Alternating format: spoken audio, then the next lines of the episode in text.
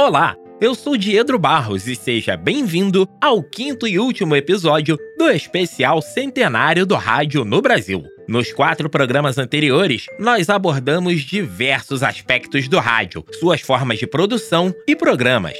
Falamos da história, da música e da dramaturgia, além dos programas de auditório, do jornalismo, do futebol e dos talk shows. E agora, na reta final de nossa viagem, chegou a hora de responder.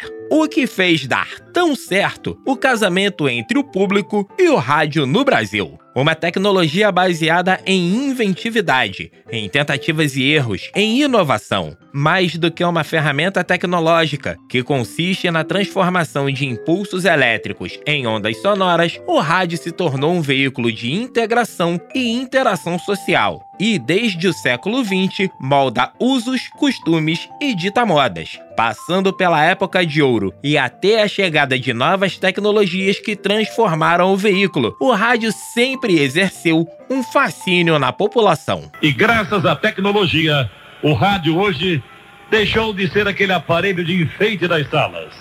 Ele te acompanha na rua, no seu local de trabalho, na cozinha, sempre, sempre falando ao seu ouvido, sempre procurando levantar o seu astral. Mas esse fascínio não é gratuito. Ao longo da história do veículo, as emissoras, os apresentadores, locutores e produtores sempre buscaram formas de atrair a audiência do ouvinte, inventando fórmulas e testando formatos, como aponta o professor da Faculdade de Comunicação Social da UERJ, Felipe Mostaro. Foi através do rádio que o Brasil se integrou, que o Brasil foi formatando os principais estilos não só radiofônicos, mas também jornalísticos que a gente conhece até hoje, é os principais estilos de entretenimento que nós temos. Basta a gente observar, né, que no rádio o que era o seu carro-chefe naquela época e ficou e ainda permanece um legado muito grande até hoje, eram as transmissões esportivas, eram as radionovelas, os programas de auditório e o radiojornalismo, que seriam os programas né, especificamente de jornalismo. A versatilidade e a inovação, aliadas à velocidade e à presença nos principais acontecimentos do cotidiano social, conferiram uma confiabilidade que a radiodifusão brasileira carrega ao longo de sua história. Esses valores, inclusive, se tornaram heranças do rádio para a televisão, a internet e até mesmo o jornal impresso. Esses veículos se utilizam de características criadas pelas produções radiofônicas e as adaptam às realidades de cada plataforma, como ressalta Tiago Regoto, gerente da Rádio Mac o rádio tem essa, essa agilidade. Ele trouxe, por exemplo, para é, o jornalismo um novo momento a partir das rádios ao news, depois a televisão, né, que começou a fazer o jornalismo de forma mais imediata. A internet acaba dialogando muito com o rádio pela velocidade. Então, é, ainda se traz muita inspiração. Hoje, os podcasts são febre, bebem um pouco nessa linguagem do rádio. O rádio nunca morre, o rádio vai se reinventando e ele faz sempre parte da vida das pessoas. Outro ponto importante para analisar a relação entre o rádio e seus ouvintes está relacionado ao veículo ter sido a primeira ferramenta de mídia de massa no Brasil. A utilização política do rádio, aliada às técnicas de atração das atenções, tornaram a radiodifusão uma prática agregadora de diversos nichos culturais, sociais e geográficos. A integração nacional através das ondas do rádio, prática utilizada principalmente nos anos de 1930 e 1940, criou bases para consolidar o público de rádio no país. Esse fenômeno sofreu adaptações com a convergência das mídias e o surgimento dos produtos sob demanda, como exemplifica Felipe Mostaro.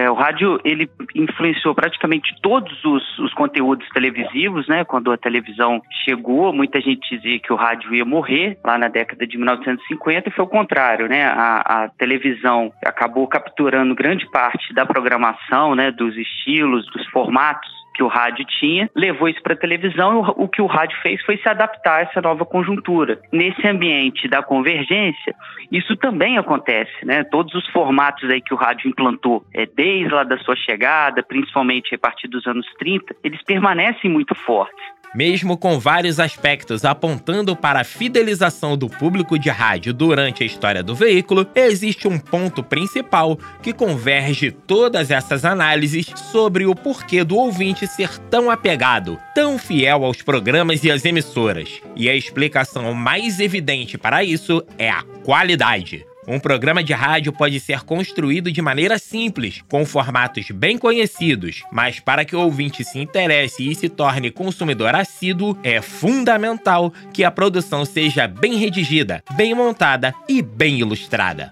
Paula Freitas, assistente de produção da Rádio Erge, aborda a experiência de produzir conteúdo radiofônico buscando a qualidade. Eu acabei aprendendo um pouco de tudo aqui na rádio e eu acho que a gente tem que realmente valorizar esse veículo e tentar mudar, tirar esses preconceitos de que o rádio é uma coisa antiga. Essa ideia de que o rádio vai.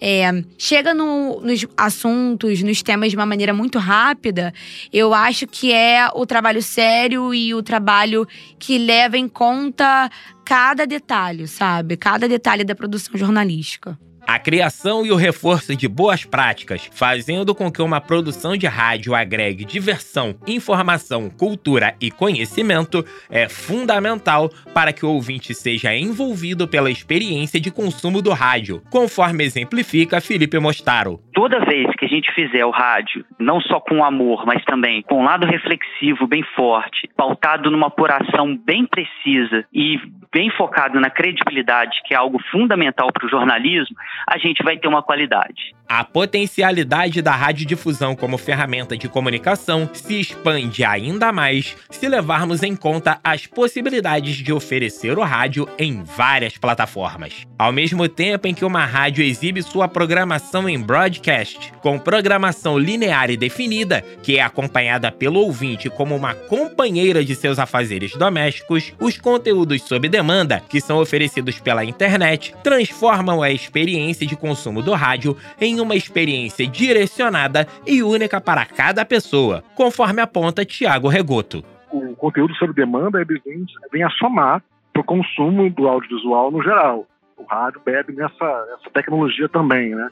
Mas ele não, acho que ele não elimina nenhum tipo de, de cenário de você continuar a ter programações ao vivo de rádio, porque você consegue ter aquele conteúdo de uma forma que você simplesmente que você quer ficar como ouvinte. Eu acredito que a, as duas é, formas se acomodem com o tempo.